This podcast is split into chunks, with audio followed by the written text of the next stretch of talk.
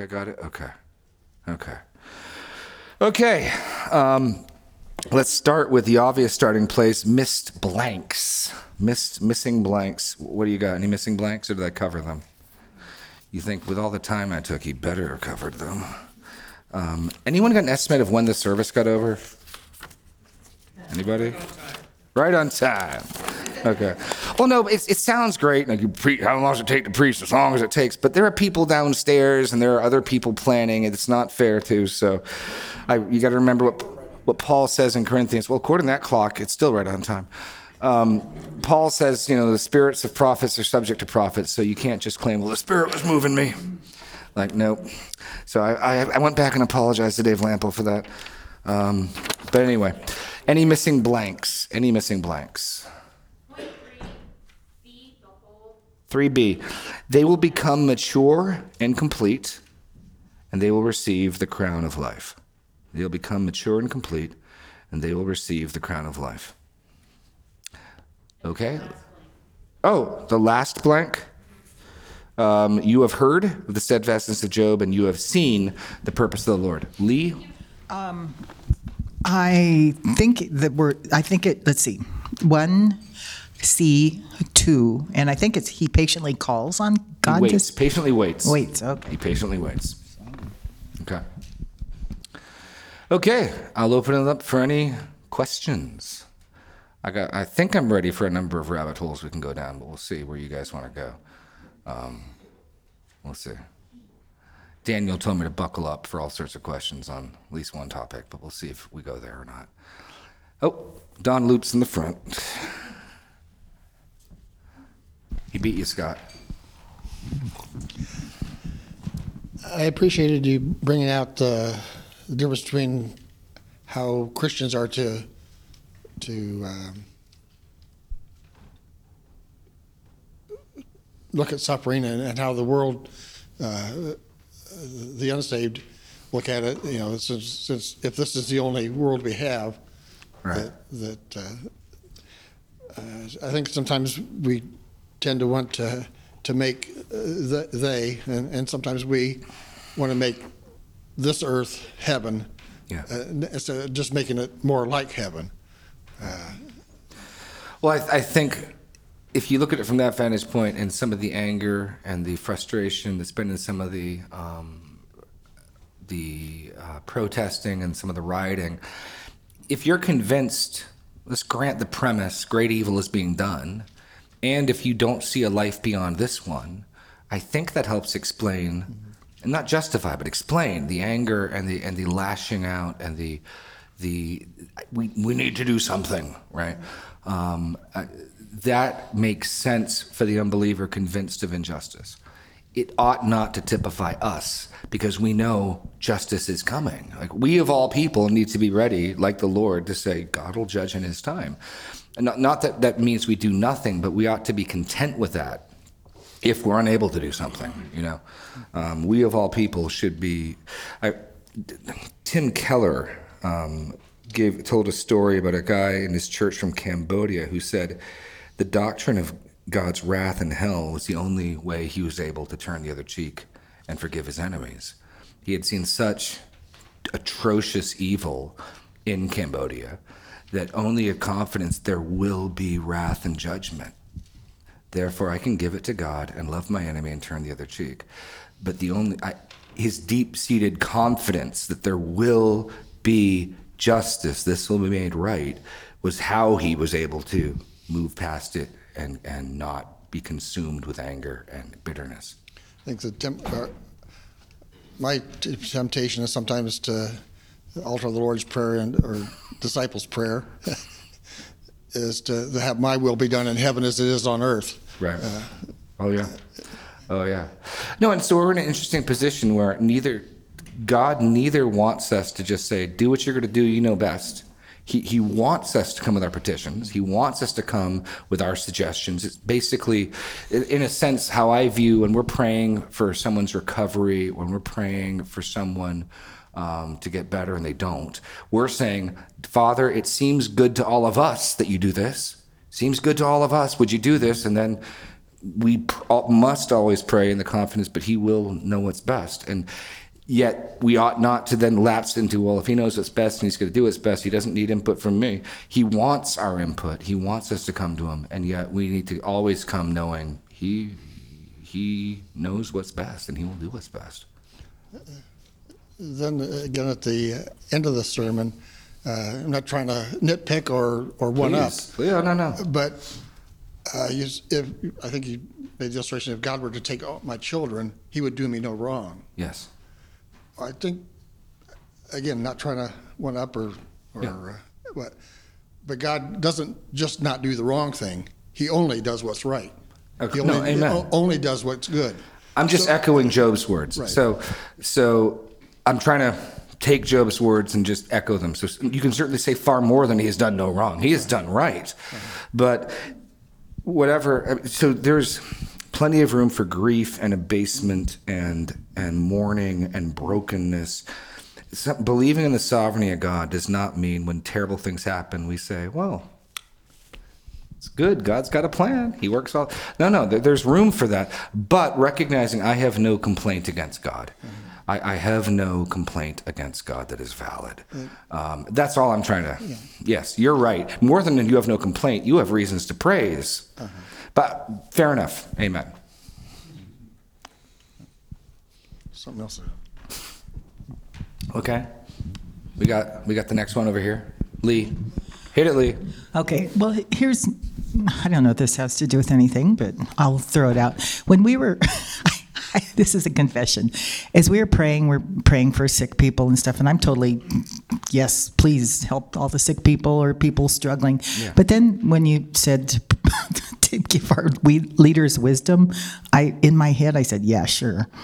So does that just mean I have doubtful, or am I skeptical, or am I just a totally bad person? All, all three. I'm going to go with yes. No. No, no, no. It's so here's a command that we are to pray for. So we are, let's let's look at the biblical text behind this. I'm trying to base my prayers right off of scripture. I'm not trying to be an innovator. I'm thinking of 1 Timothy 2. Um, let's go there.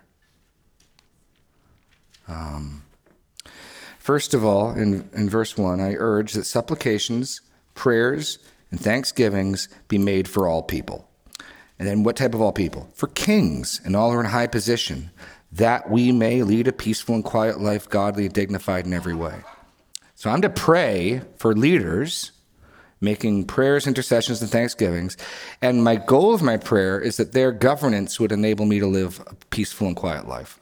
So I add that into Romans 13, where they are God's servant, used by Him, bearing the sword not in vain, to reward the good and to punish the evildoer. So if that's God's purpose for rulers, Lord, may they do that, and may your so so partly this is how I'm supposed to pray. And God certainly can do that. Now, I get the cynicism of apart from a, a significant grace from God, that's not what they're going to do. Sure. But these are prayers I'm supposed to make. So, so some things I'm free. Pray how you want. This is a place where, like, no, I want you praying these things. I want you praying for them. And I think the act of praying for them repeatedly, day after day, week after week, will soften our hearts towards potential bitterness and frustration. Um, Zeb, So here is a question uh, on that same topic. A little bit of familial consistency here. At what point do we start praying imprecatory psalms against wicked rulers? Because we have actively wicked, evil rulers in this nation. Um, so when when do we stop praying for wisdom and start praying, God, please kill this person before they cause more death and destruction? And that was not intent. That was not actually meant to be funny. That was that was like no, a, there a legit question. that- like there are it's psalms te- like we have no, there are, horrible there are, people. There are psalms. There are psalms that pray far worse things than that. There are Oh, yeah, oh yeah, yeah. No, no doubt, no doubt. oh yeah, like Um, the- happy is he who smashes the little, little ones on the rocks. Mm-hmm. No, no, I'm with you. Um, let me. This is one of the ones I was actually ready for. I think I'm ready for. We'll see. Maybe I'm punting, but um, this is this is certainly one of the rabbit trails I thought we'd go down. So let me let me say this. Obvi- I don't believe some people take the impre- imprecatory and imprecation as a curse. Um, so the imprecatory psalms, and there's a few of them. They're not they're not few. There, there's there's a good number of them. Um, are in Scripture. They're good, and people wrestle with um, how to harmonize the imprecatory psalms being given. I said this morning, all of Scriptures for our instruction, and Jesus' teaching about turning the other cheek, about not resisting an evil person, about um, returning a cursing with a blessing. So here's here's what I'll say. I think our default position should be Jesus' Sermon on the Mount teaching.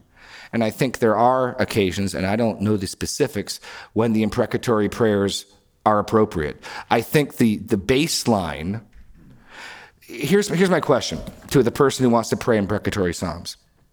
You think now is the time to pray the imprecatory psalm. I'm not going to argue with you. Um, at other times, are you able to live out consistently Jesus' teaching in the Sermon on the Mount? If it's always imprecatory psalm time, then I'm going to be suspicious and call foul. If you're able to bless and not curse, turn the other cheek, not resist an evil person, if you're able to do that with consistency and you believe the wisdom God's given you is now's the time to pray that God would cause the mountains to fall down on their heads. God bless you. I got nothing to say. So that, that's my, that would be my answer is certainly there are times and place. There are times where I've done that. Where I've said, Lord, either, either bring this person to their knees or kill them. Like, I don't know what you're planning. If you're, if you're going to be patient with them for another 30 years because you're going to bring them home as a trophy of glory, okay. But if they're destined for wrath, could you just hurry up and do it? Um, because of the harm they're causing other people. No, I mean, that's basically, in essence, what the Psalms are saying. There are some people who will just receive justice, and it's not wrong for us to say, give them their justice. It's dangerous because we, as people who've received only grace, lest, lest we do it self righteously, there's a great danger in that, but the, misuse of something doesn't prohibit its right use. God gave his people psalms that call out cursings on enemies. And we, we I don't think Jesus in his ethic did away with that. And somehow the, in the Old Testament, that was fine, but now with Jesus, it's different. Um, not at all. That, that would be my answer, Zeb. Does that, that work? So I'm only mostly suspicious for the person who's always thinking it's imprecation time. If rather this person, no, look, this person regularly and consistently is able to do these things Jesus says should typify his people, but now is the time to call down the curse. Okay, okay. I'm not gonna, I'm not gonna, I'm not gonna argue. Okay, Cody. On along that line, I think it also, I think it also will depend on how one would respond when they were praying such prayers based off the Psalms. You know, yeah. do you pray for the complete destruction of an evil person, but when you see them continue and they're not completely, you know, struck down, yeah. do you yourself become bitter? Like, oh, Lord, why didn't you strike them down? And of course, the archetype for that's Jonah. Mm-hmm. When you say, okay, God, give him justice, and God says, no, I'm going to give him grace, do you resent the grace? Or do you um, trust yeah that's that's another good test. If god does not answer your imprecation and your response is to be embittered you're walking down the path of jonah. Um, that's not I'd, i wouldn't go near the oceans if i were you. Just stay away from large bodies of water. Um, so so yeah. No good that's a good point cody. That's a very good point. Okay Don again in the front. Okay, any, wait a sec. Before Don gets the third plants, any, did, was there anybody else? Okay, go ahead, Don. I think you're the only person. Go for it. I don't know. I don't mind. I just want to make sure everyone's got a shot. I think even in the imprecatory psalms, the the the writer speaker is relying on God to do it. He's, he's not he's not saying, you know. Well, and that gets back to we're still we're still not taking vengeance in our own hands. Although if you look at Psalm 144, David, I think it's David, but the psalmist uh, says, "God teaches my hands to war, so that uh, he." Uh, let's see here. Sorry. Hmm. If you can't quote it, look it up. Yep. Blessed be the Lord my strength, which, which teacheth, teacheth my hands to war and my fingers to fight. And that's where I would say we, we encounter a, a, disjunctive point between the Old Covenant and the New Covenant. That Paul is explicit. The weapons, we, we still engage in warfare, but the weapons of our warfare are not fleshly, they're not physical. Israel's a geopolitical nation, and as such, could be conducted in literally righteous holy war. The, the only people who've ever been able to conduct a righteous holy war is, in my understanding, Israel as a nation. Um, there can be righteous causes, but one of the things that changes in covenant Paul's explicit. We are engaged in a war, and it's not a war with flesh and blood, and it doesn't have physical weapons. Our war is mental, strongholds of thought, the mind, every lofty opinion raised against the knowledge of God. So, fair enough. But there, I'd say, is a clear disjunctive point. No, no, good, good point. Um, so we know our warfare is not of this world. Jesus said, "Or else my servants would be fighting." Um, Jesus is clear on this point. So, okay. What else? What else? Jamie Cook. All right, I have two items. Um, the first this morning in in uh, you had mentioned we we went to Second Peter three. Yeah. Um, in verse nine, uh, the verse. Um, let's see here. The Lord is not slow to fulfill his promise, mm. as some count slowness, but is patient toward you, not wishing that any should perish, but that all should reach repentance. So, the question I had in my mind, and, and maybe you would be uh, able to remind me, if we're in a discussion with someone about election and this verse is used uh, as an evidence against God's election. Yeah. What are what are some things to keep in mind as we're you guys are nailing it. No, these these are precisely the stickly cans of worms I thought we might get to. So good, good. All right, we're not going off. So um, I would say there's two. I think two ways to deal with this. Um, so the question is, if if we believe in election predestination, which I think well biblically you have to, they're biblical terms. If we think election predestination speaks of God's ultimacy in the final decision of the end result of men and women belief and unbelief. If, if we believe that means that, I mean, you have to believe something about election predestination because they're actually words, unlike Trinity, that show up in your Bible. So everyone has a theology of election and predestination. The, the, the $85,000 question is what you think they mean.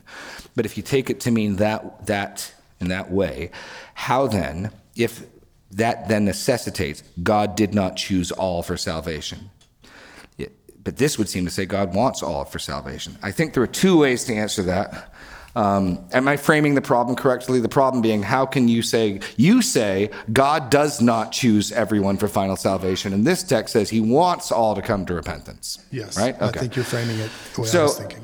The answer that works, but I don't think is what's going on here, is the, the notion of hierarchy of desires. Um, all of us have a hierarchy of desires. Um, I want things that conflict with each other. I want to eat dessert. I want to lose weight. And so even if I choose to, even if I choose to eat the dessert, can I not truthfully say, I do want to lose weight? The answer need be you need to want it more, right? Um, so God doesn't want anyone to sin. Period. Clearly, he wants something more. He could stop. I mean, you read through the Bible, there are remarkable accounts of God stopping sin. One example Abimelech takes um, Abram's wife, Sarai, his, as his, his wife, and God prevents him from sleeping with her. And he sends a dream to him and warns him. And he said, I've, I've, preserved you, I've spared you, lest you commit this great evil. And Abimelech comes back to Abram and says, What is this you've done? And, and okay, why didn't God do that with every rape? Why didn't, if God can, if in other words, for the people who want to say God's a gentleman, he just leaves, well, except with Abimelech, he stopped him, right? So why didn't you do that with all these other things? So the fact is, God could step in and stop evil, and yet he doesn't always, in fact, doesn't often do that, at least that we can see.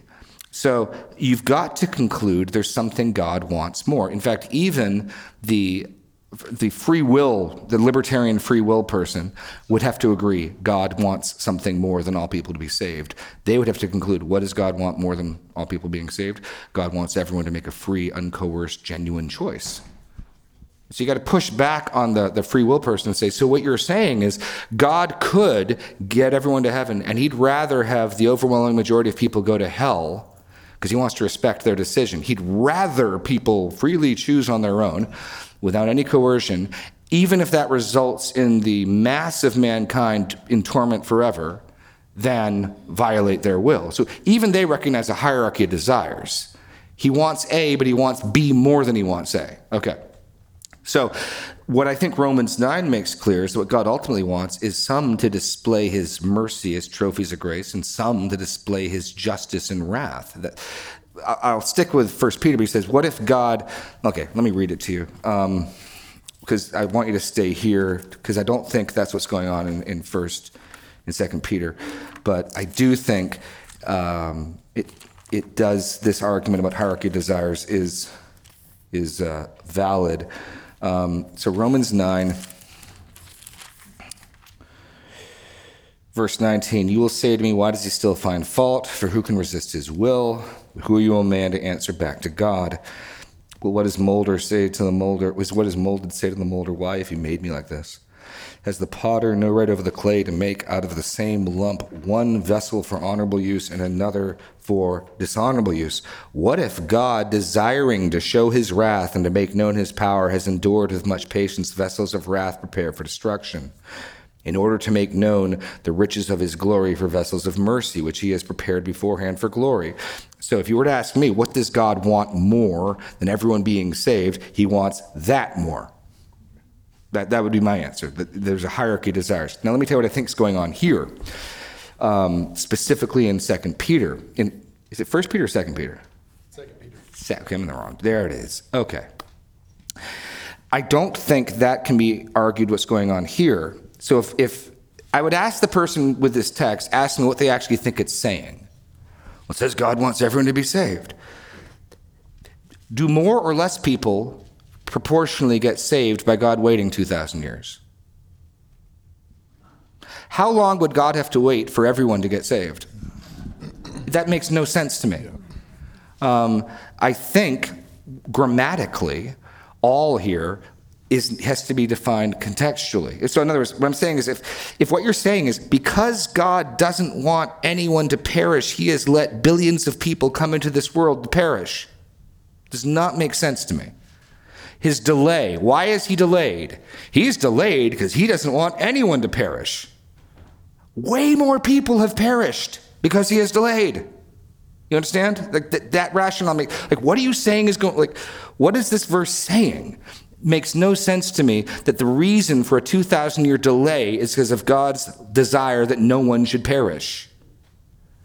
I think the all links back to um, verse, um, where is it? I gotta actually find the text here. Um, nine.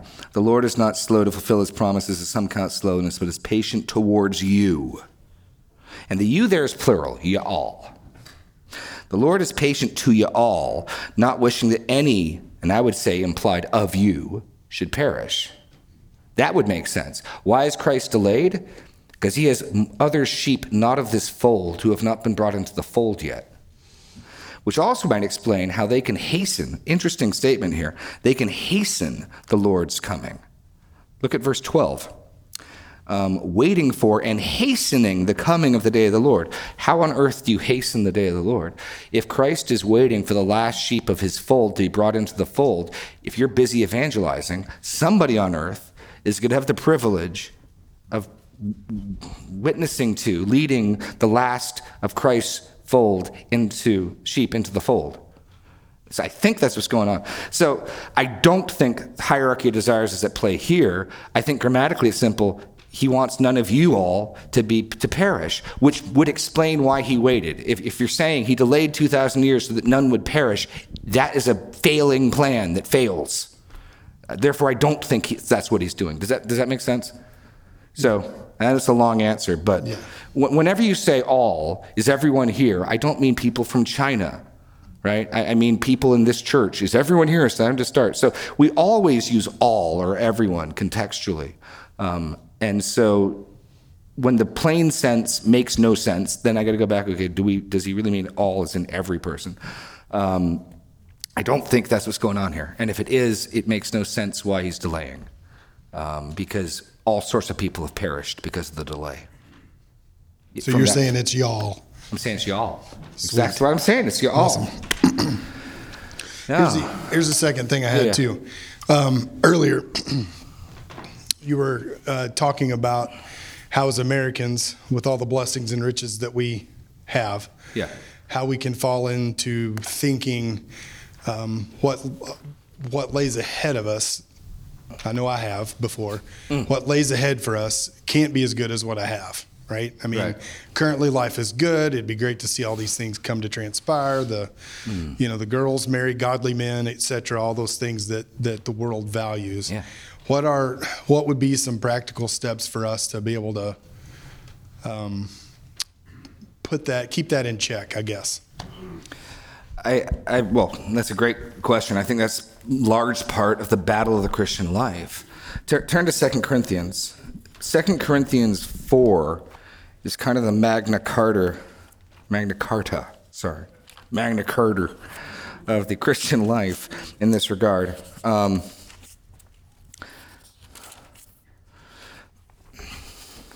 okay. So, verse 8 We are afflicted in every way, but not crushed, perplexed, but not driven to despair, persecuted, but not forsaken, struck down, but not destroyed, always carrying in the body the death of Jesus, so that the life of Jesus also may be manifested in our bodies. Paul also said, All who desire to live godly will suffer persecution. So, one of the assumptions the Bible has is there is going to be pressure and pain and suffering in our lives at many times from different angles. Um, so, if your life has none of this, you may be doing something wrong. That'd be my first starting point. Um, if if you have no memory, no, as long as I can remember, life's been easy and a joy and a delight. You may be doing something wrong. Um, for we who live, verse 11, are always being given over to death for Jesus' sake, so that the life of Jesus also may be manifested in our mortal flesh. So death is at work in us, but life in you. Since we have the same spirit of faith, according to what has been written, I believe and so I spoke. We also believe and so we speak, knowing that he who raised the Lord Jesus will raise us with um, Jesus and bring us with you into his presence. For it is all for your sake, so that his grace extends to more and more people. It may increase the thanksgiving to the glory of God. So we do not lose heart. Now, here's, here's the key. Though our outer self is wasting away, our inner self is being renewed day by day. For this light, momentary affliction is preparing for us an eternal weight of glory beyond all comparison. The, the, the simple fact is, we clearly don't believe what God says awaits us. He, he says it's so great, you can't even compare what's going on with what's to come. So the first point would be the reason I'm not excited about Christ's return is because I either don't understand or don't believe what has been promised. C.S. Lewis gave this poignant illustration. Um, we are like children who turn up the offer to go to the seaside and continue playing with mud pies in a slum simply because we don't know what is being meant by the offer of a weekend at the seaside and and we're too far too easily pleased. It's not that our desires are too strong, but too feeble. If we could really grasp for a moment what is being offered to us, we, we would we would heartily take hold of it. Um, it's it's not that we want things too much; we want things too little. It, it's a it's a great analogy. Um, if you really believed, I mean, think about take like Bible study, or or any other discipline trying to kill sin in your life. If you know, if you could, if someone would pay you ten million dollars to stop being rude to your spouse for a month, to quit a bad habit, to lose 20 pounds, whatever it is you think God may. I'm just trying to pick an ethical issue that God, you think God wants you to do. And there was going to be people giving you crazy amounts of money. We would probably, let's just take something like quitting smoking or a bad habit or something.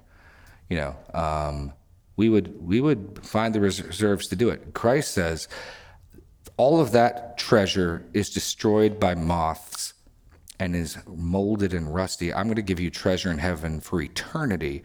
And we're like, yeah, but the treasure here and. We don't really believe it. We, we don't really see it. If we did, it gets back to my old analogy. If you if if if in the middle of a game of Monopoly, I came in and said, "Hey, um, every dollar that you give me, I'll exchange you for an American dollar right now." You, you wouldn't be saying, "Well, how much do I have to give?" You'd be saying, I, I got some more. I'm going to liquidate this and I'm going to mortgage that. And here's more cash because you would want to maximize the money with real value, right? You wouldn't be going, well, how much do I have to give? You'd be, you'd be selling everything you had. This is the example of the man who buys the field, right? He, he comes across a treasure in a field and in his joy, he sells all that he has. He might gain possession. The kingdom of heaven is like this. The, and the pearl, the pearl of great price as well. So back to your question, it's rooted in either ignorance or unbelief in what's being offered. And so then I would want to educate myself on what is being offered and pray that God might give me faith. So Paul says, look at verse 18. Here's the key. We look not to the things that are seen, but to the things that are unseen. For the things that are seen are transient, but the things that are unseen are eternal. So that's the stance, the position. So I've got to regularly make sure that I'm looking to things that aren't seen. And if all I'm doing is looking at things that are seen, yeah, I'm going to get distracted real fast. Real fast. That that would in a big scope. Now, how to actually carry that out in your life day by day, that's going to vary person by person, but I would that that would be my starting position, my starting point. Any further questions, Jamie, or is that cover you? That's it. Okay. We've I actually have a watch here, so we got 10 minutes. So any other questions? 10 minutes to go, folks. And oh, d- d- d- Renee, then Joel. Not Joel. Renee, then Dawn. Sorry. Yes.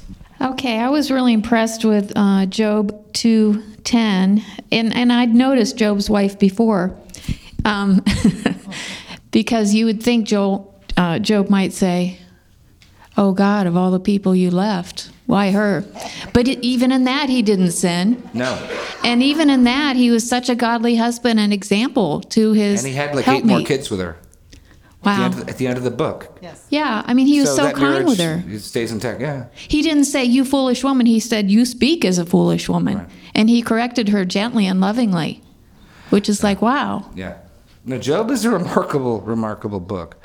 Um, yeah. Remarkable book. Amen. Okay, Dawn. Uh, we mentioned uh, the pearl of great price in the, in the field. Jesus also said, I think he's saying the, the very same thing in two different ways when he said, "Take up your cross and follow me." Right. If if I believe what he, he says about the other side, the cross isn't an obstacle. No. Well, even in the passage I read in 2 Corinthians, notice the verb. This light and momentary affliction is preparing. It's actually, it's, it's not in the way, it's actually preparing. It's, it's accomplishing. What's it preparing? For us an eternal weight of glory. This light momentary affliction is preparing glory beyond all comparison. So the actual suffering is creating more reward, glory, and joy, which is ultimately why Paul says, okay, I'm going to boast in my suffering then. If it shows God to be glorious and if it's creating a greater reward for me here and there, um, then then it's something to boast in. In many respects, I often see that God's favorites, as it were, the ones he delight, well, Job, generally had the harder time generally. Um, the people I've seen suffer the most generally have been great, powerful warriors of the faith, and in many respects are that because they've suffered much. Um, I sometimes wonder if God doesn't bring suffering to my life because He knows it would collapse my faith because I'm not strong enough to handle it. What's up, Zeb? What? Oh, oh, sorry. I thought you were telling me I was gabbing. Sorry. No, I'm sorry. Um, what does Paul tell? What does God tell Annas when he asks about Paul's conversion? I will show you how much someone must suffer for my sake in him. It's like whoa. um, so I think it goes to the the, the verse you just uh, read from Corinthians, where the the, the visible and the invisible. the visible and the invisible. What or what we what what we think is reality, and what is the ultimate reality. right. Well, that's one of the things. Uh, turn turn to First Peter two. That's one of the things I didn't. I, ha- I meant to make it in the sermon on this text, and that was when I started to realize there's no way that clock's right, and so I started moving on. Um, but in First Peter two, not only does Jesus provide. So let me just walk slowly through this. Um, so just gr- little grammar point here. Um, a participle is always or usually directed by a finite verb. Um, so if I the word running is running in the past, future, or past tense, present, future, or past. You don't know until you hear it in a sentence. I was running down the street. Oh, that's past tense. I will be running down the street. I am now running down the street. You have no idea when the action occurs until it connects to another verb. Okay? Simple point being participles, ing words, um, are directed by their head noun. So the verb be subject to, the only finite imperative version of it shows up in verse 13. So the structure of, of 1 Peter 2 is the general command is given be subject for the Lord's sake to every human institution. Then we get examples, whether it be to the emperor as supreme, or governors as those sent by him to punish those who do evil and to the praise of those who do good. Then we get the principle for this is the will of God that by doing good you should put to silence the ignorance of foolish people. Live as people who are free, not using your freedom as a cover up for evil, but living as servants or slaves of God. Honor everyone, love the brotherhood, fear God, honor the emperor. Then, case example number one, participle servants or slaves submitting to your own masters. That's the grammar. So clearly in Greek, this is subpoint one, example one. We get the example of slaves. And again, Peter's going to argue the Jewish way of greater to lesser. Let's think of the worst possible scenario. Is it true there? Yes, it's true there. Well, then by implication, in every lesser case. What if your master beats you for no cause because you've done good? It's worst possible example. And he doesn't say run away. He says, this is, let's just read. Slaves or servants, be subject to your own masters with all respect or fear, not only to the good and gentle, but also to the unjust. Why? This is a gracious thing when mindful of God, one or anyone endures sorrows while suffering unjustly. For what credit is it if, when you sin and are beaten for it, you endure? But if, when you do good and suffer for it, you endure, this is a gracious thing in the sight of God. For to this you have been called. So now we're leaving the specific example of the slave, and now we're moving back to the general application. For this you've been called, because Christ also suffered for you, leaving you an example. So now we got another case. And then, greater to lesser, he committed no sin, neither was deceit found in his mouth. When he was reviled, he did not revile in return. When he suffered, he did not threaten. What did he do? He continued entrusting himself to him who judges justly. And then 24, and here's the point I want to point out to people suffering. God never wastes the suffering of his people. He always accomplishes good from it. What good did God accomplish when his son was willing to unjustly suffer mistreatment, looking to God's justice and judgment? He himself bore our sins in his body on the tree. We are able to be saved because Jesus was willing to suffer unjustly. And what happens when we say we won't is we're saying, well, that, that's good enough for Jesus. I suppose he can put up with that, but I can't. And who do we think we are? You know, Voddie Baucham um, very pithily says it. Let me get this straight. If the people I just done not happy, and I think God wants me to be happy. It pleased the Father to crush the sinless, spotless Lamb of God, but you he wouldn't want unhappy. I love Voddie. He's just so pithy. I won't, I won't, yeah. Um, help you, I think is what he says after that. Um, and so he goes even further. You were straying like sheep, but have now returned to the shepherd and overseer of your souls. So the, the point is, it pleases God, and God works his redemption most notably through the willful suffering of his servants. And that's the same logic Paul uses in how the early church's suffering spreads the gospel. In Colossians, he talks about soaking up what is lacking in the afflictions of Christ. And you go, what do you mean? What's lacking in the afflictions of Christ? Well, his body needs to suffer in the present time, not to atone for sin, but to spread the message. And God's way of expanding the gospel generally happens through suffering. So that the early church said the, the blood of the martyrs is the seed of the church. Ge- generally, Christianity spreads not where it's prospering, but where it's persecuted. Generally. That's God's general pattern, just as the prophets generally had awful, horrible, painful lives.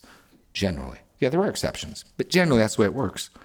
And so, what I can tell everyone, and, and I and I I would find great comfort in this. If I was going through immense sorrow and suffering, and I, and I talk to people who are, to me it is far more comforting to believe there's a purpose in it. It's not random chance. It's not blind, meaningless, but God is going to work good through it. Just as God worked the salvation of his people through the willful suffering of his son, so if I will not resist, if I will not open my mouth and blaspheme, but rather entrust myself to a faithful creator, not only is it pleasing to God, but he too will also work good and redemption through it. I may not know where, when, and how, but but we all know how much it. Look, give me one example. How much attention from the unbelieving world did Jeb Brewer's faithful suffering through cancer draw? Through interviews, through coworkers.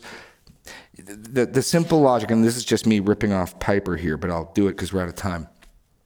Nobody is impressed when someone who succeeds, is visibly blessed and rich, is happy. No one is impressed. No one's, wow, how could he be so happy? What, what confounds the world is when someone like Job loses his, his children, when somebody loses their health and they're still full of joy and praising God. What does that person know that I don't know? So, what tends to show the, the value and the goodness and the power of God is his saints enduring suffering in joy.